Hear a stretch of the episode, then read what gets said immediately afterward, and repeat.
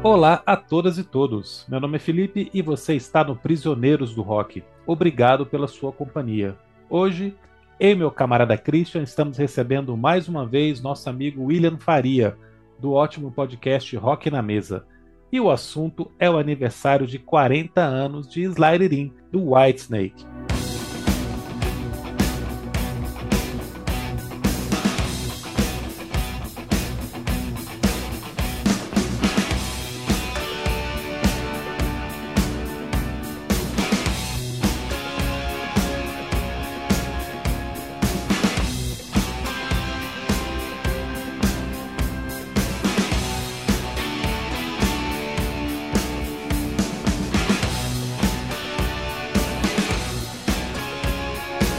Estou aqui para aprender. O, o William é especialista em hard rock, principalmente esse hard rock 70, 80.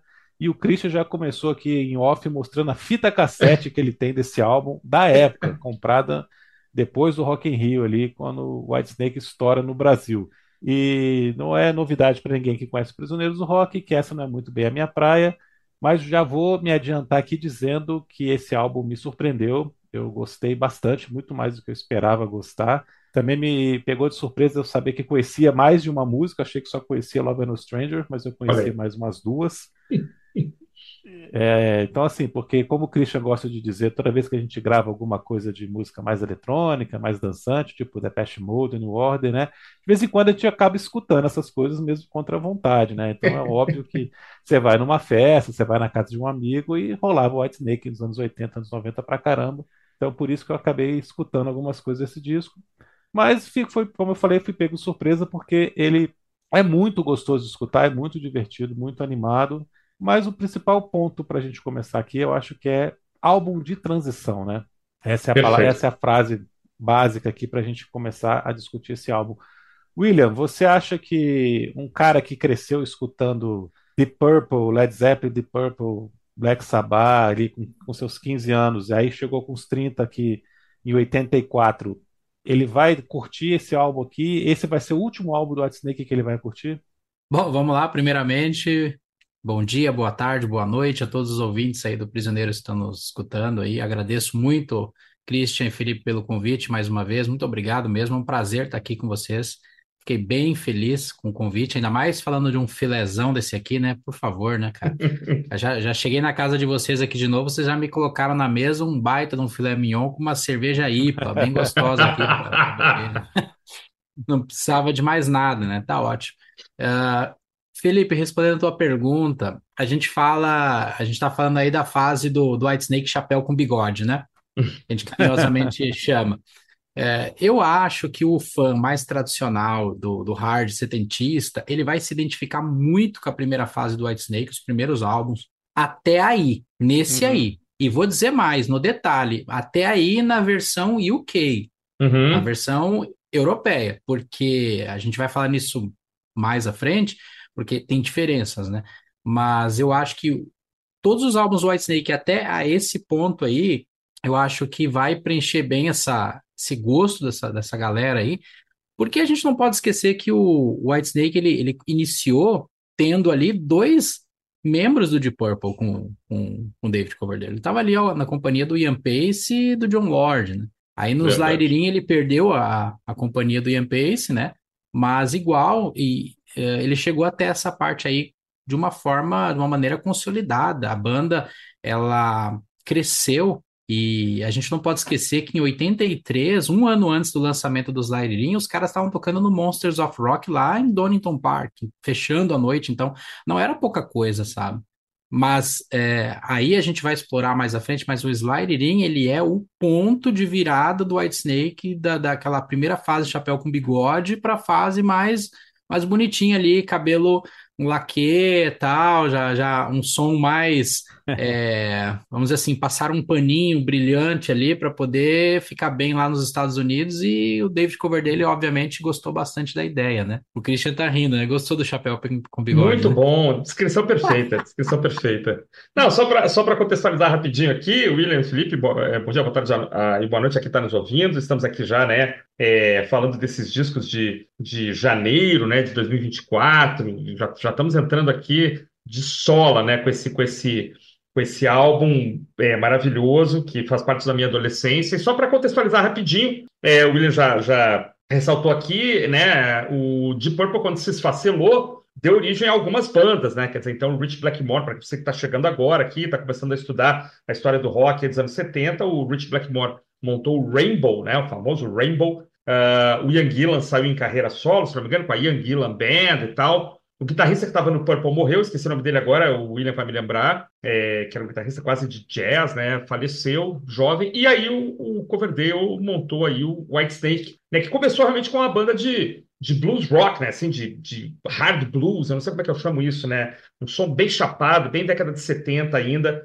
né? E chegou aqui no disco anterior, ao Slide Link, ao Saints and Sinners, o terceiro disco com a mesma formação. Eu acho que isso nunca mais vai acontecer na história da banda. Mas então a gente tinha o Coverdale nos vocais, o Mick Moody e o Bernie Marsden nas guitarras, o baixista Neil Murray, o batera ex-Purple Ian Pace e o tecladista ex-Purple também John Lord, né? E aí já contava também com a, a, o dedo aí do Martin Birch, né? Que era produtor também, depois veio a ser produtor do Iron Maiden, um cara referencial, tinha produzido Fleetwood Mac e tal. E aí aqui, quando a banda grava o Slide começa a gravar o Slide a coisa fica um pouco mais confusa, porque você tem é, saídas de integrantes, entradas de outros. É, o disco vai ser lançado na, nos Estados Unidos pelo selo Geffen, né, o Geffen Records. Então isso tem um impacto, né? A, a, o mix lá britânico não é não é aceito, né? Acha que é pouco americano. Na época, lembrar que nos Estados Unidos era o auge ali do chamado, é, ou pelo menos o começo do chamado glam metal, né? Então a Whitesnake chega a abrir para o Quiet Riot, imagina uma banda com menos história assim de sucesso, né, mas estava bombando nos Estados Unidos ali com discos como Metal Health e outros. A gente já falou sobre eles lá no Prisioneiros, né, Felipe, lá no Instagram, falamos já sobre o Metal Health. E aí o Whitesnake vai tentar realmente conquistar o, o, o mercado americano. A gente não pode culpá-los, né, William Felipe? Assim, todo mundo fez isso, né? O som de todo mundo mudou, o som do Kiss mudou, o som do Aerosmith mudou, o próprio som do Iron Maiden, se você pegar o primeiro disco e pegar, tirando as questões do vocalista, né, do Paul Diano e do Bruce Dixon, pegar o primeiro disco e, sei lá, o, o The Number, o Samurai Time já é outro mundo, outro planeta, né? Então o hard rock fez esse movimento, né? Porque as técnicas de gravação melhoraram bastante, né? Muita bateria, bateria alta, guitarra alta, vocal mais na cara, e foi isso que dominou o mercado no período. Então é, é hoje sou um pouco datado, talvez, né? Eu, eu sei o que é mais datado, na verdade, se é aquele som bluseiro da década de 70 ou se é o som muito grandiloquente dos anos 80. Mas, de todo modo, é, eu particularmente prefiro o White Snake do começo, na verdade. A gente é inegável os hits que foram produzidos na época, mas eu já quero adiantar minha, minha postura aqui, minha posição de preferir é, esse som mais antigo. E aqui a gente tem um entroncamento, só para fechar essa primeira fala. Eu, eu costumo falar que o Slide é o último disco em inglês e o primeiro disco americano do Whitesnake ao mesmo tempo. Não sei se vocês concordam comigo. Vai lá. Só complementando, acho que o guitarrista que tu te referiste ali atrás foi o Tommy Bolin. Tommy Bolin, que faleceu falecido. de overdose, né? Tu perguntaste sobre a preferência do, do, do, do qual das fases? O que, que vocês acham? Cara, eu fico muito dividido porque tem muita música boa na fase Chapéu com Bigode. Eu adoro falar esse termo. É, eu acho que não dá para separar, eu só acho que foi diferente. Eu, uhum. a, gente até fez um, um episódio sobre o White Snake, o álbum o seguinte a esse, que já foi mais projetado para ser um, um, sucesso comercial, principalmente nos Estados Unidos, né? Eu acho que eu não agarro a mão de nenhuma fase, sabe? Eu acho que eu gosto das duas, porque não tem como ignorar. Eu acho que. Bom, eu acho que eu explico, respondo melhor tua pergunta. Eu tenho os três melhores discos do White Snake, na minha opinião, que eu acho que é esse aqui, eu acho que é o White Snake, o próximo, uhum. e o, o Restless Heart. Hum, muito bom. Tá? São esses três. Eu acho que esses três aí, eles conseguem uh, mesclar bem o, a proposta musical da banda. Eu acho que tem tudo aí nesses três. Sleep of the Tongue, por exemplo, eu acho que a banda levantou, elevou a régua ali na questão técnica. O cover dele dava aquele foco de mostrar que a banda podia fazer músicas mais complexas, um pouco mais rápidas, de repente, né?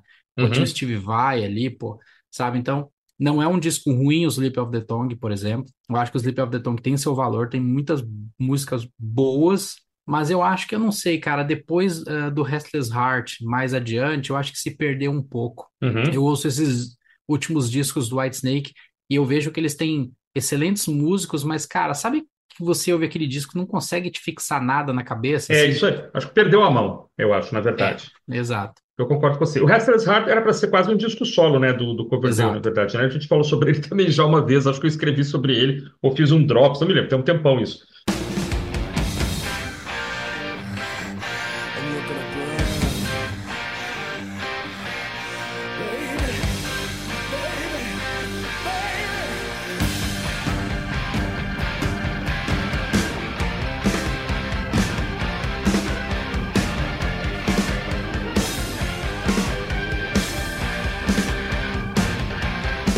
Isso que você falou, Christian, do, da, dessa transição, né, do, do, que vocês estão comentando sobre essa transição, fica bem evidente, né? A gente pega o disco aqui e a farofa não é o ingrediente principal aqui. Né? Ele não está em todos os pratos do cardápio, né? Você tem uma variação muito legal. Então isso fica muito mais fácil de escutar o disco, fica muito mais gostoso, porque as referências setentistas estão todas aqui. Você já está vendo também um disco que é feito para tocar mesmo, para explodir, mas ainda naquele começo, né? Então é, é, feito com muita honestidade, né? Feito com muita garra. Você vê que os caras estão com muito tesão aqui mesmo, né? Uhum. né? defendendo cada uma dessas faixas aqui com muita vontade, né? Então fica um disco muito sincero aqui, né? Cara, lógico, tem essas letras aqui que hoje em dia não seriam feitas, né? Muitas com duplo sentido aqui contra. Separei algumas análises mais para É. frente, viu? Mas, cara, é uma coisa até ingênua, né? Fica até engraçado, assim. Não, não- hoje em dia seriam canceladas, mas são, elas são engraçadas porque elas têm uns duplos sentidos, assim, meio piada de quinta série até, né? Ó, Spirit Out, por exemplo, é explícito isso, né? Puxa vida, espiral pé. Como é. O próprio título do E- disco, né, Felipe, é, é- tem, É, uma, a tem uma capa, o disco, né? piadinha, tem uma brincadeira aí, né? Pois é. Falamos já da capa É. daqui a pouquinho, né? Isso.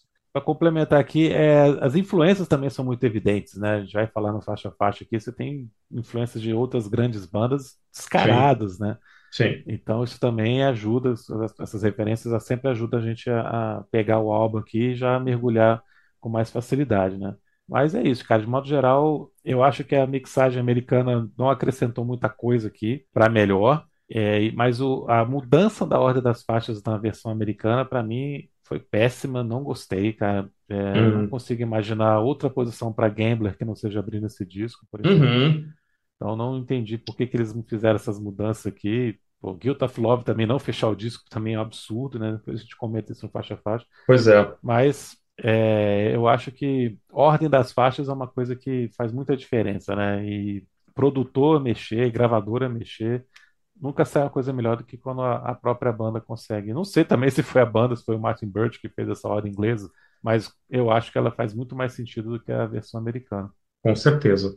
É, só para fechar essa questão da formação, né? Quer dizer, aí só em, em 84, então quando a banda começa a gravar, você já tem dois guitarristas novos, né, William, que é o John Sykes e o Mel Galley.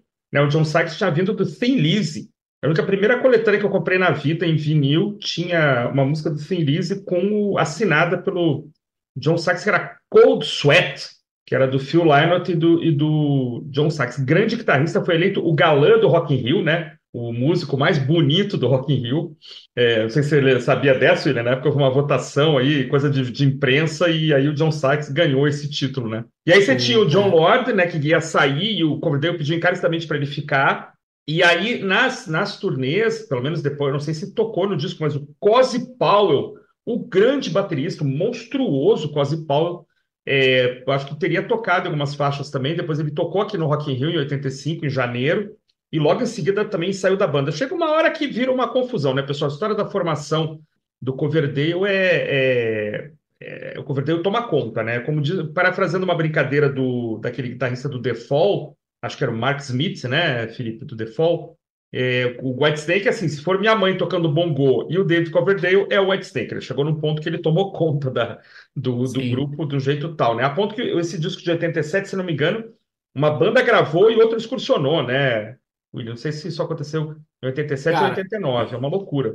Eu vou só, só fazer umas observações ali em, em relação a esse trabalho lá, é, sobre a questão dos guitarristas que tu mencionaste ali. Por Na favor. verdade, na verdade, o, o início das gravações desse álbum aqui foi em 83. a formação que gravou o álbum, primeiramente, que é, é a versão UK, que foi a primeira que saiu, a primeira prensagem, Uhum, tinha lá o David Coverdale no vocal, uhum. você tinha o Mick Moody Ainda o Mick. Moody. Tá. Isso, o Mick Moody, que é aí que é o nosso chapéu com bigode, né? Uhum, Tu tinha o. Mel Galley, tu Tá. tinha o Cozy não tinha o Cozy, desculpa, tu tinha o Cozy Powell, que tinha chego na banda, tá? E o John Lord. Tá. O baixista, na época, ele chamava-se Colin Hodgkinson, Ah, o Rodgers. que era um, Tá. é, que é um baixista que ele é um músico de jazz e tal, que, Uhum. que desde os anos 60, 70, né? Tá. Só que o que que acontece? Aí é só para eu pegar esse gancho para explicar como é que o John Sykes chega na parada aí. Porque ah, tinha um clima interno na banda meio tenso. Porque o, o início das gravações desse álbum, quem começou a fazer lá na Alemanha foi o Ed Kramer, o- Ed Kramer. antes do Martin Birch, isso. E eu até li uma, uma entrevista posterior com o Mick Moody que ele diz que o clima na banda já não era mais o mesmo. Então, é, o Coverdale era um grande amigo dele e depois simplesmente pararam de se falar. Até na percepção dele, mais da parte do Coverdale, o Coverdale ele sentiu que o Coverdale se afastou um pouco dele e tudo. E com a saída do, do Ian Pace e a entrada do Cozy Powell, tá? O Cozy Powell trouxe o, esse, esse baixista que eu te citei ali em cima, O né? Hodgkinson. Co- Colin Hodgson, Tá. isso. E na visão do Mick Moody, ele sentiu que, cara, o Cozy Powell ele não tinha apreço pela sonoridade tradicional antiga da banda, Uhum. tá? Porque ele é um cara novo, um cara que tu gostava, gostava de tocar pesado, aquela coisa toda, Sim. sabe? E então ele sentiu que não estava mais a mesma coisa e ali começou uma insatisfação da parte dele, tá? Tinha isso, tinha um plus que era o afastamento do David Coverdale eh, na questão no campo da amizade, no campo da parceria, né? Uhum. E foi durante uma turnê que eles estavam fazendo na Alemanha. Então, eles estavam no mini festival com o Tim Lizzy e o John Sykes era o guitarrista da banda naquele momento. Quando eles saíram desse show, eles foram de volta pro hotel. Então, teve um momento que o Coverdale estava conversando bastante com o Sykes, né? E nesse momento ele meio que quis se aparecer, apontou o dedo pro Mick Moody na frente de todo mundo e chamou a atenção dele por ter dado as costas ao público. Tipo, comendo o rabo dele, dizendo: Ó, você não, não faz mais isso porque isso não, é- não é profissional. E ali o Mick Moody decidiu que, cara, é isso, deu. Né? No fim da turnê, eu vou convocar uma reunião e vou sair da banda, que foi o que ele fez. Só que para essa reunião, o Coverdale simplesmente não apareceu, que ele alega que o tour manager na época, ele alegou que o Coverdale estava no, no quarto do hotel entretendo pessoas, então ele não podia descer, ele não ia descer. Entretendo pessoas, né? Maravilhoso. Mas nesse encontro aí, cara, com o Mick Moody, ficou claro para ele que o David Coverdale já visualizou no John Sykes o, o cara, entendeu? Porque, pô, era um Uhum. cara bonitão, um cara cabeludo, tinha todo aquele visual. Então, Ótimo quando- guitarrista, né, William? Ótimo guitarrista também, tem que se pontuar. Eu, eu, pô, eu- a gente tá falando do Tim Lizzy, mas o Tigers of Pentang, ele também tem o próprio Blue Murder, que é uma puta banda que ele também fez posteriormente. Uhum. Mas depois que o Mick Moody saiu, aí o Sykes foi anunciado como novo guitarrista do Whitesnake. Então, quando o Whitesnake ele recebe esse, essa demanda da Geffen, que é a gravadora americana, para remixar o álbum, porque queriam uma sonoridade mais pomposa, o que, que eles fizeram? Eles Aí tem duas fontes, eh, eu li duas fontes que aí elas se contradizem, mas eu vou, eu vou pontuar as duas, até para Hum. efeito de, de conhecimento, aí os ouvintes mais experientes aí vão nos, nos corrigir. Então, há fontes que dizem que as linhas de baixo e guitarra, que no caso do Colin e do Mick Moody, foram simplesmente apagadas da versão americana, e aí o John Sykes, e aí no caso o Neil Murray, que é o, Murray. baixista, ele volta para a banda, e eles regravaram tudo, e Bah. fizeram. Mas tem uma outra fonte também que eu li em que as partes deles estão intactas, porém, a parte do, do John Sykes, ela, ele, ele, ele só colocou alguns complementos em cima, algumas camadas de solinhos, de, Uhum. De guitarra, algumas coisas mais. Tanto é que você, quando você compara a versão UK com a, a norte-americana, tu vê que tem uns solinhos a mais, tem umas coisinhas ali, entendeu? É verdade, é verdade. Então Umas foi isso que aconteceu. mais, né? É, Firulinhas, é, firu- comentários. Então, então, então foi muito mais do que isso. Então, e eu já aproveito para registrar aqui que eu, eu particularmente sou contra mexer nas obras. É, eu, eu acho que quando você grava um disco, por melhor que ele ficou, ou pior que ficou, é aquele, é o retrato do que você fez. Então, acho que você não pode mexer. Então, eu já deixo claro aqui que para mim a versão definitiva desse disco, a que realmente importa para mim, cara, é a versão UK, a primeira. Remasterização é sempre muito bem-vinda, é muito bom pro som, sabe? Melhora, mas remix, eu sou contra remixar som. Eu acho que não deveria existir isso. Eles Beleza. mexeram mais nesse disco aí que mexeram na Web Camargo quando ela era viva. A história que eu conheço é essa mesmo, que ele, que o Sykes É, só né? acrescentou algumas coisas, né? Então teve uma mixagem ali, baixa o- os canais do, do Mick Moody para ele tocar em cima, mas ele tá fazendo as mesmas linhas e vai acrescentando uma coisa mais de, de- alguém que era outras referências, era um cara mais virtuoso, mais aquele cara que toca com mais nota, né?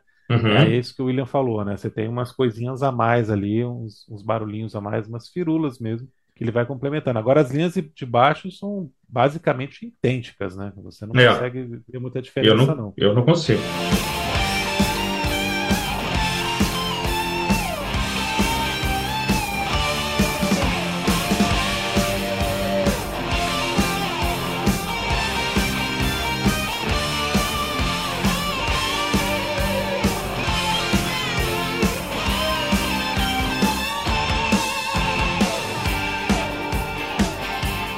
Ó, na verdade, o Martin Birch, ele veio para sanar um problema, porque o Ed Kramer, ele, ele produziu o disco, quase que finalizou, mas o disco estava atrasado para ser lançado. Eles pretendiam lançar o disco com pelo menos uma semana de antecedência ao Monsters of Rock que eu citei para vocês. hum, Mas eh, foi, teve um atraso no álbum. O álbum só foi sair em 84, era para ele ter saído em 83. uhum. Então eles dispensaram o Ed Kramer da produção e contrataram o Martin Birch de novo para finalizar o álbum. Então o Martin Birch tem o dedo dele ali, ele finalizou, mas ele não, Uhum. não fez lá desde o início. Então ele já pegou o trabalho bastante avançado até ali. Tanto que o primeiro single, né, que já tinha saído bem antes, né, que é Guild of Love, Uhum. é um single que é com a mixagem ainda do, do Ed Kramer. É de agosto de 83, então ficou com a versão original do primeiro produtor, né? E essa capa, senhores? Temos uma capa em que a gente tem a última vez que a banda usa essa logo é, com a cobra, né? Com o W formando uma, a cabeça de uma cobra, né? E essa foto é real, né, cara? Parece que o, é o fotógrafo que fotografou o disco do o primeiro disco do Prince, ou o segundo disco do Prince, não sei. Segundo, Segundo, né? Eu li que são 79, é. duas modelos, né? Essa aqui que aparece na capa, que desmaiou logo depois da foto, não sei se é verdade, e por isso que não mostra os olhos dela, que indica que os olhos já estavam, já estavam revirados, e ela em seguida iria cair, e a outra modelo que aparece atrás é uma. Bom, já que essa desmaiou, chama outra e usaram outra modelo para fazer a contracapa. É uma capa polêmica, né? Que talvez hoje não saísse. Não é a pior, não é a mais polêmica da banda, né? A capa do Love Hunter, que eu acho que é o segundo disco, é muito mais explícita, é bem aquela coisa Scorpions e Whitesnake da época, né? E Saints and Sinners também, embora seja uma, uma estátua, né? Mas tem toda uma coisa erótica, né, uma coisa sensual e tal. Então a banda se notabilizou. Eu vou dizer a vocês que para o garoto aqui de 12 anos que comprou esse, esse disco, mesmo em fita cassete, era uma coisa que deixava a gente assim muito animado, saber que existiam capas é, dessa natureza. É, eu gosto muito. Eu acho que das três que eu mencionei é a mais legal. Cara, eu acho que a capa de Love Hunter é uma coisa breguíssima, né? Horrorosa, né? Não faz o menor sentido.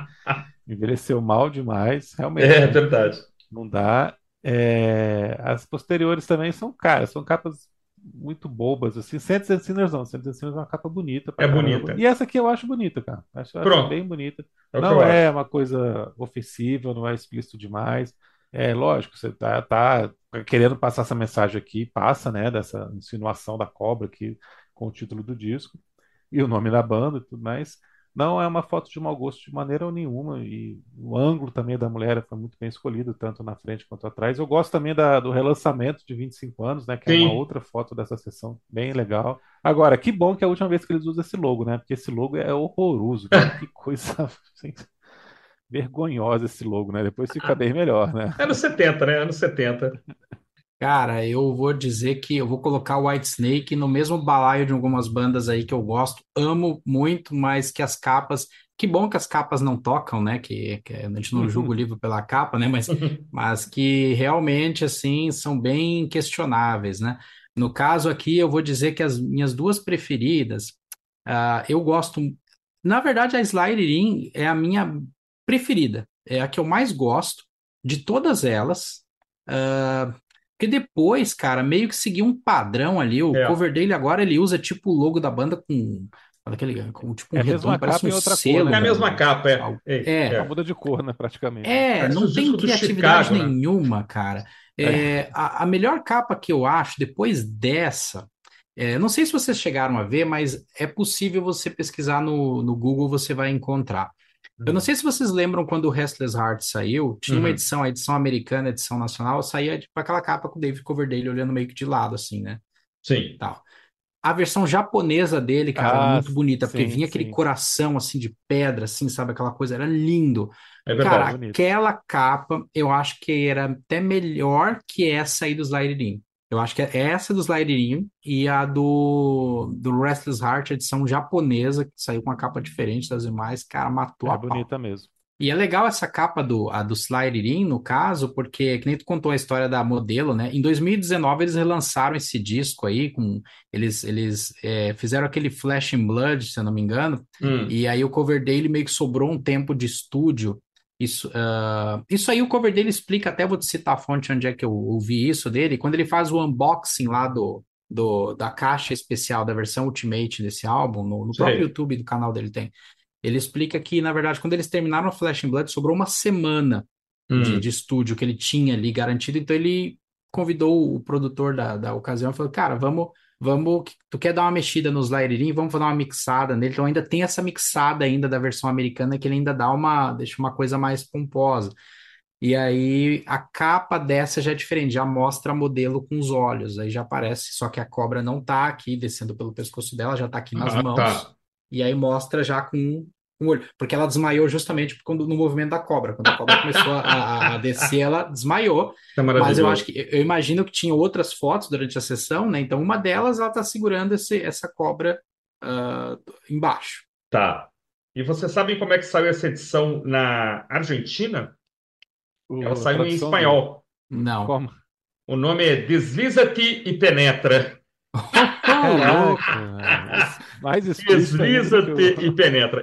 Eu acho bacana vocês falarem sobre a questão dos nomes, porque quando a gente entrar no faixa a faixa, eu separei, eu, eu adoro letras de música, então eu separei Sim. algumas análises ali, e mas assim, é, vale lembrar que o tem bem isso que você falou, Christian, que o Coverdale adora essas coisas de duplo sentido, né? Essas, essas ironias e tal, um sarcasmo, aquela coisa. Sim. E então, e, e assim, ele, ele, você nunca sabe, porque ele tem aquele personagem dele que é aquele cafajeste, né? O, o Hum. cover dele tem umas letras bem canalhas, assim, bem, bem cafajeste, Aham. e você nunca sabe se o sofrimento que ele põe nas letras dele é porque ele realmente está sentindo aquela dor, né? Do- no caso ali, a, a, a interpretação, no caso da letra, ou se aquilo é para se fazer de vítima e ganhar as menininhas, né? Para elas ficarem de olho nele. É Então, tipo, verdade. o bac... quando tu entende as letras do, do White Snake, tu começa a fazer essas análises assim, eu acho que é um, é um detalhe a mais ali no, no, na- no som da banda que faz alguma diferença, assim. É, eu concordo. E o jeito de cantar também, né? Tem horas que ele faz o Isso. canalha mesmo, né, cara? Tem hora que ele. Isso. Tudo bom, né? Ele faz, tem uma, uma- passa uma confiança enorme, assim, né? E tem hora que ele Cheio de passa. vícios. É, tem hora que ele passa a coisa mais vulnerável. É isso aí, é o, é o, é o conquistador barato, cara. É o famoso conquistador barato. Mas, pô, É. um dos maiores, para mim, um dos maiores cantores da história do período aí, né? Com Desse período. certeza. O Felipe sabe, eu gosto desse vocal com drive e tal, Paul Rodgers, que a gente falava alguns programas atrás aí, David Coverdale, é, é o tipo de voz que eu, que eu sonhava em ter, né? Aquela coisa meio, tem uma coisa meio negra, uma coisa meio branca, uma coisa meio bluseira, né? Isso a serviço do rock é sensacional, né? É. É, Eu ele acho. tá cantando muito nesse disco, né, cara? E, e sem excessos, assim, sem firulas demais, sem exageros demais. Quando tem que subir, ele sobe, mas consegue cantar também contido, consegue passar a emoção. Isso. É. Tá dando um show mesmo, cara. Não sei se isso tá na pauta de vocês, mas vale lembrar aqui para ficar registrado que foi na turnê, no finalzinho da turnê desse disco, que eles estiveram no Brasil pela primeira vez, no Rock in Rio. Exatamente. Exatamente. Rock in Vamos Rio, comentar né? sim. Vamos falar sobre isso sim, sem dúvida. Inclusive, inclusive eles estão, eles vieram substituindo o Def Leppard, né? Eles, eles entraram Isso. aos 45 do segundo tempo. No comecinho do, do podcast a gente falou sobre os 35 anos do Rock in Rio de 85, do primeiro Rock in Rio. E a Isso. gente contou essa história, né? Que muita gente acha que o Def Leppard não veio por causa do acidente com o baterista, né? Que, que perde um braço, mas na verdade eles não vieram porque as gravações do Hysteria estavam muito atrasadas, né? Tanto É. Uhum. só vai sair em 87. Mal sabiam eles que ia atrasar um monte ainda, né? Que Eles É. esperaram o Rick Allen reaprender a tocar bateria com um braço só, desenvolveram a Pois é. bateria especial para ele. A gente contou essa história lá atrás, né? Então era, era isso. Mas ficou essa lenda, né? Que como ele tinha perdido É, é, o braço, o show tinha mas sido cancelado. o, O Whitesnake, inclusive, não está no disco né, do oficial do Rock in Rio que saiu na época, porque ele só entrou no finalzinho, mas ele aparece na divulgação já depois que sai na virada de 84 para 85. Então, e o agora tu... acidente e o acidente Sim. do Rick Allen foi 31 de dezembro de 84 e o Rock in Rio começou duas semanas depois, então não dava tempo de É verdade. tudo com Whitesnake, ele vinha. E a título de curiosidade, o empresário do Def Leppard era o mesmo do Whitesnake na ocasião.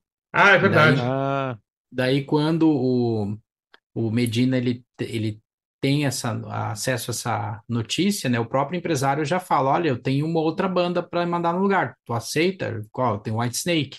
Ele fala: ah, pode ser. E aí ele pergunta pro cover dele: Tu quer ir pro Brasil? Ah, ele foi, topou e foram. Mas foi o último show dessa turnê aí Sim. e a última apresentação com essa formação. É, o Paulo, sa... o Cozy Cozy Powell Paulo sai em saiu. seguidinha, né? Tava, tava feia a Saiu. coisa já, né? Sim, ele queria, tava brigando por, teve uma briga, é, a história conta que ele teve uma, uma discussão, uma briga com o Coverdale depois, um tempo, logo depois desse show aí, inclusive, porque ele queria que os lucros da banda fossem divididos por igual, né, entre os membros, Hum. e o Coverdale não concordou com isso, daí ele acabou saindo. Posteriormente, para o álbum seguinte, White Snake, ele, o Coverdale até ofereceu para ele uma fatia boa para ele poder participar, né? Ele acabou não, não aceitando e não, não tocou mais na banda. Foi, foi o único disco que ele participou e, e ficou aí na história.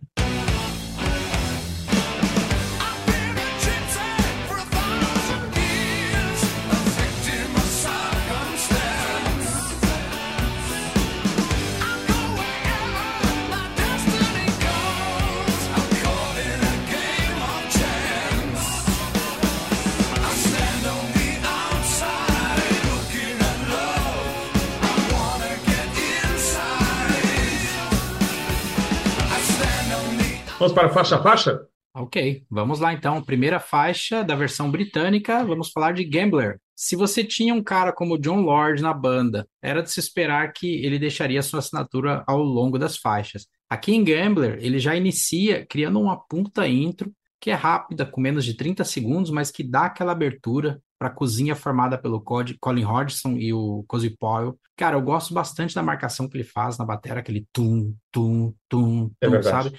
Cara, é, eu acho que ali, nessa música, a gente encontra um David Coverdale que alterna, alterna muito bem a sua voz mais grave, também soltando aquele drive bem característico dele. Ah, Você tem ali também o, Jo- o John Lord que permeando toda a música, criando aquele clima. Não tem como iniciar um disco da melhor maneira. E eu também citei que eu gosto de letras de música, né? Então, a, a- no caso, a Gambler, ela é inspirada nas experiências pessoais do David Coverdale com amor e relacionamentos.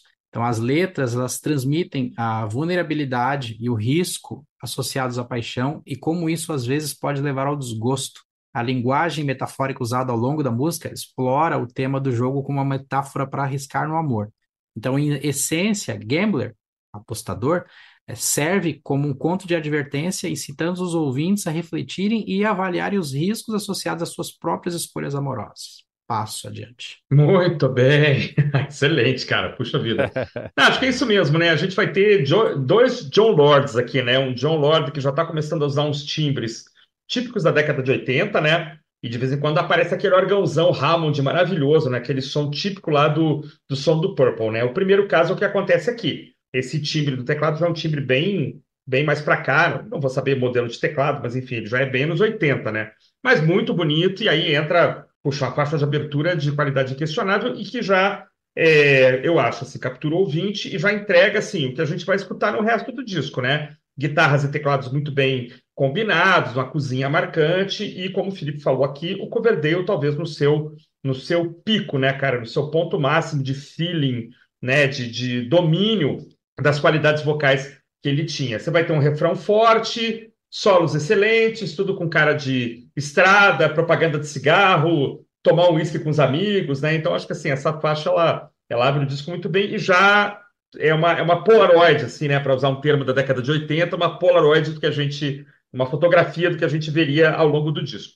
Felipe concorda? Não, cara, eu não concordo que ela seja uma Polaroid, não. Eu acho que ela se destaca muito como faixa de abertura. Essa introdução do, do, do teclado aqui é Ah, sensacional, né? Já cria realmente essa atmosfera. Ela tem uma, uma cozinha muito forte. O jeito de cantar do Coverdale aqui tá bem diferente do que você vai ver no restante do disco, né? Muito acha, mais cara? grave, né? Eu acho, essa, Olha. essa resposta, né? Ele fala, I've been a gypsy for a thousand years. Ele vai lá embaixo, né? É, eu acho que o refrão também diz tudo que a gente vai ver no resto do disco. né? Ele não é tão agitado, tão energético como as outras canções aqui. aham. Então, é, ela, ela para mim, ela, ela fora da curva assim, em relação ao restante do disco. Por isso mesmo, ela tinha que ser faixa abertura, por esse clima que ela tem e porque depois o, o disco vai para outras direções. É, Engraçado. eu Só, só para o- comentar, bem rapidinho, ponto fora da curva, eu acho que é outra faixa. Mas a gente chega Não, lá. tem, o- tem, tem, tem pontos Alguns fora da curva, pontos. assim, o disco, é, o disco não é inteiro igual, né? Tem Uhum. coisas realmente diferentes, mas existe uma certa receita aqui que eu acho que o Gambler não, não se inclui. Uhum. É, gosto muito do, do solo que tem dois minutos e pouco ali de teclado, é um teclado anos 70 ainda aqui, ao contrário dessa abertura, né, Uhum. aquele solinho que, que o John Lord faz ali, Sim. é bem Harmon dos anos 70, eu adoro esse tipo de som, esse, esse timbre bem retrô aqui, combina demais.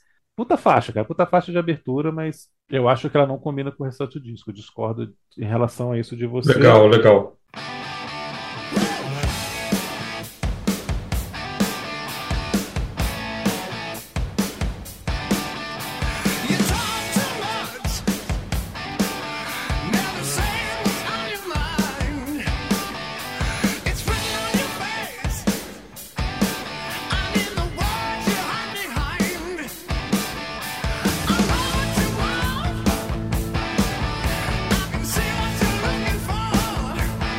Aí nós vamos para a segunda faixa e, pô, que coragem você colocar um- uma faixa título que é um cover, né, cara? Como assim, Felipe?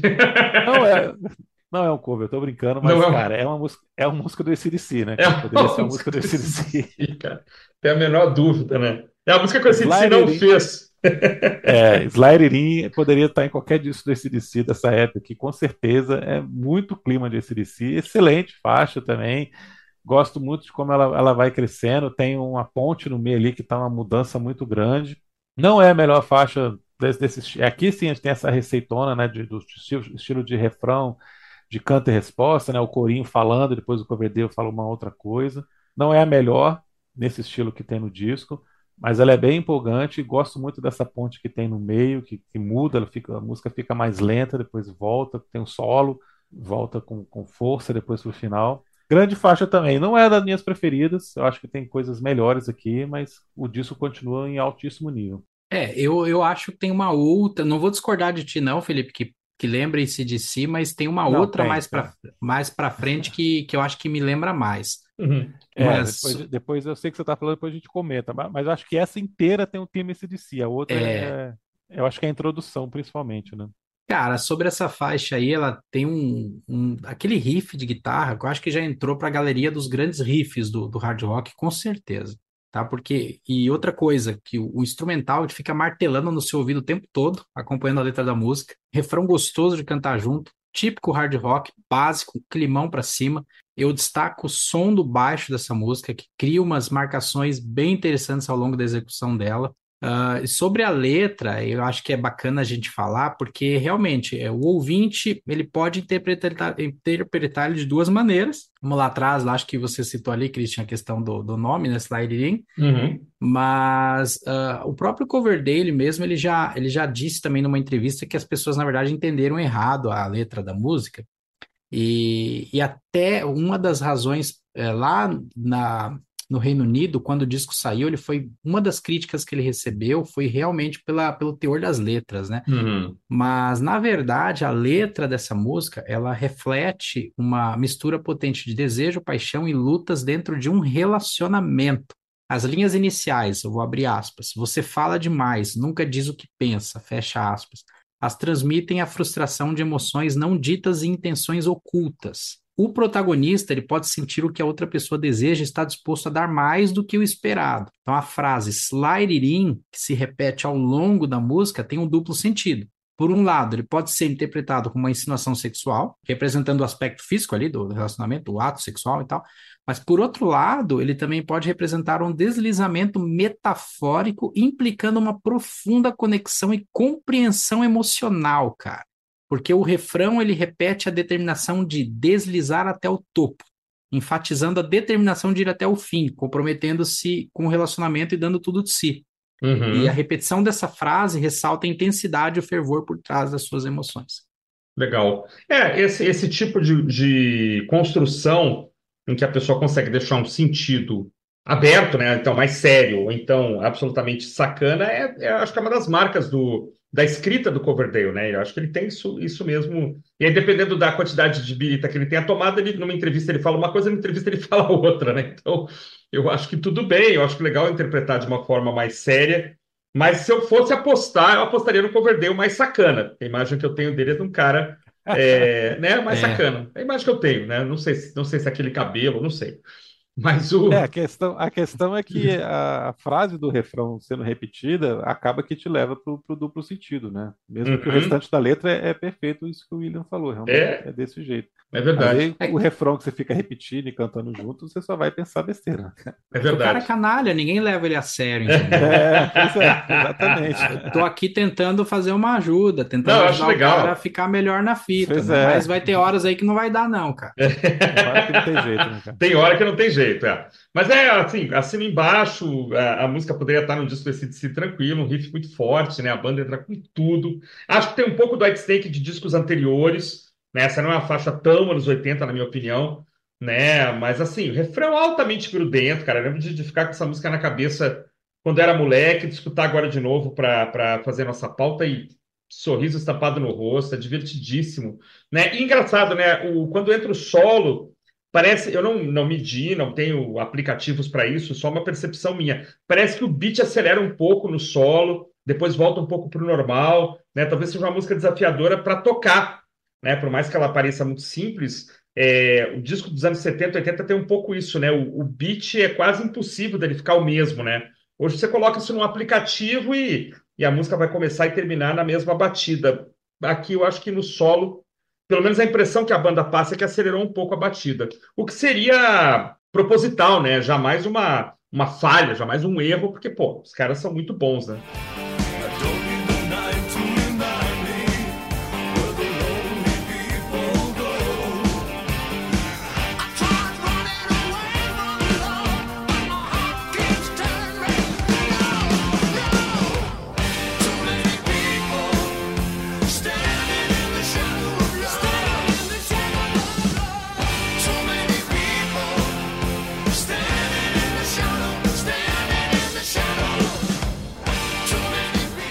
Aí vem um single, né?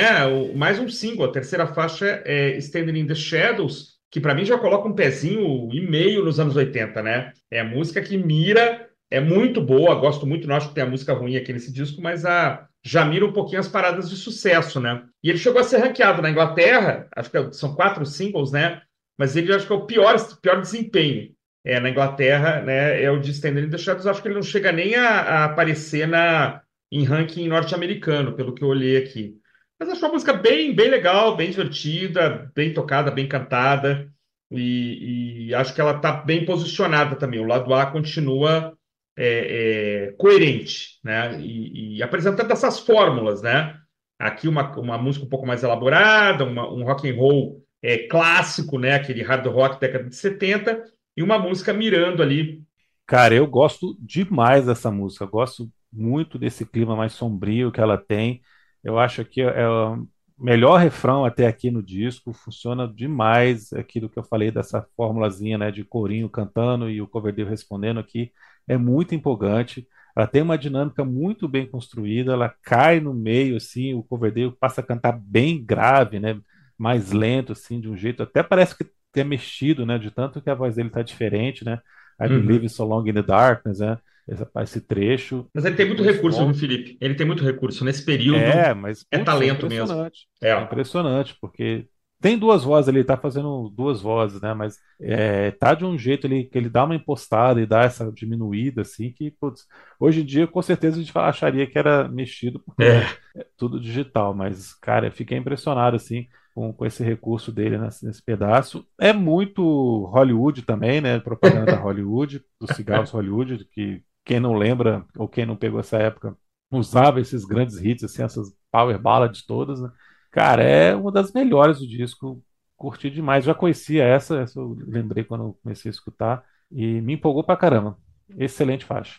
Cara, Too many people standing in the shadow, standing in the shadow. Cara, que refrão maravilhoso. É. Outro som cativante, fala sério. É, eu adoro a marcação que o Cozy Powell conduz ao longo da faixa. Sim. O cover dele alterna entre tons mais graves e drives, de novo, que nem você tem na Gambler.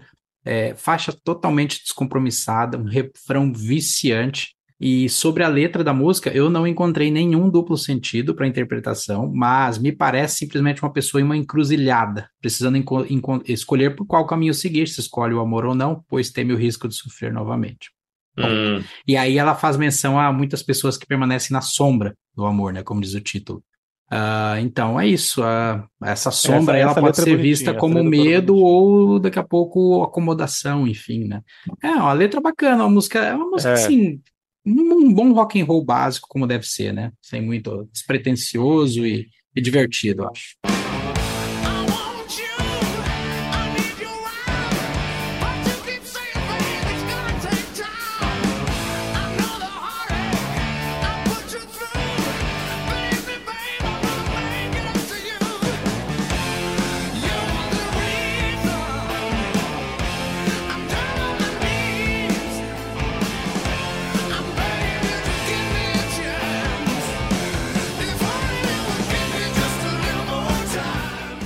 Próxima faixa, então, Give Me One, é, Give Me More Time. Para mim, o grande destaque dessa música é mesmo o timbre da guitarra. Os riffs de guitarra nessa música são bem cativantes. Tem umas paradas no andamento onde temos uns riffs que lembram um pouco AC/DC, tá aí a minha faixa que eu citei lá atrás. As guitarras é que orientam essa canção toda. Outro refrão cativante, fácil de assimilar logo de cara. Mas o que eu gosto mesmo são as paradas. Tarará, tarará, tarará. Aí quando a guitarra ressona, assim, esse, esse finalzinho que eu acho que é igual esse de si, que eu acho bem, bem parecido com Angus Young. E sobre a letra dela, claramente, né, sendo bem, bem direto ao ponto, fala de um cara arrependido que deu mancada com alguém e quer mais uma chance para se redimir. Ponto. David Coverdale, ISO 9000 de cannabis. Cara, eu gosto muito dessa faixa. Eu lembro que na época, moleque, assim, era das minhas preferidas. Tirando os clássicos, né? Aqui eu disco tem os clássicos, né? É, minha primeira guitarra foi uma guitarra imaginária, né? Era uma raquete de tênis. Eu cansei de tocar Give Me More Time na raquete de tênis em frente ao espelho. Adorava essa faixa, cara. A forma como ele cantava. É, de novo, né? Tem uma fórmula aqui, riff forte, refrão grudento, mas eu queria destacar uma coisa que eu acho muito legal e aqui aparece muito bem, que é a forma como o Coverdale posiciona a voz quando ele está cantando com os outros caras, né? Você não tem uma coisa assim dele ficar destacado, parece que cai um pouquinho, não sei se ele afasta, não sei se é coisa da mesa, mas ele mixa, né? Ele não é mixa, ele, ele, ele junta as vozes com os backing vocals. Fica tudo muito junto, fica, parece que os caras estão dividindo o mesmo microfone, né? Isso eu acho É. muito legal. Não é aquela coisa, eu sou vocalista e vocês são só os backings, né? Quando junta todo mundo para cantar, junta mesmo. Né? E aqui é, é, dá essa impressão, né? Que parece que está tocando ao vivo ali, todo mundo em volta. Talvez até tenha sido isso. Né? A gente, eu lembro de vídeos do, do The Who, os caras usando o mesmo microfone, o vídeo de Who Are You, né? Eu acho que é capaz deles fazerem isso. Mas se não foi feito isso, a, a, na hora de mexer na mesa ali, de equalizar, me tinha me fugido a palavra, equalização é muito bem feita. E aqui eu acho que tem um destaque é, em Give Me More Time. Bem observado. É, não dá pra saber se é overdub aqui, provavelmente é, né? Eles gravaram Provavelmente é. Os coros separados ali depois pra poder ficar isso tudo tão cer- certinho ali, É muito né? bem Assim, feito. É muito bem feito, né? Cara, começa Highway to Hell, né? Essa realmente começa o White, Snake fazendo o ACDC novamente. É muito Highway to Hell do ACDC, dá pra começar a cantar aqui. Depois ela não fica tão idêntica assim, claro, né? vira outra coisa. Mas aqui a gente tem essa mesma receita de ponte refrão maravilhoso aqui, muito empolgantes. Trabalho de guitarra sensacional, o solo que tem no- no- na metade final. Bateria também merece um destaque, porque isso que o William falou, nessas quebradas que tem essas paradinhas, muito bem feito. Cara, excelente também, cara. Mais uma aqui que você não consegue escutar parado, né? Você tem que, no mínimo, balançar a cabeça ali, se você sair dançando pela casa ali. E aí nós passamos para o grande clássico do disco, a música mais conhecida,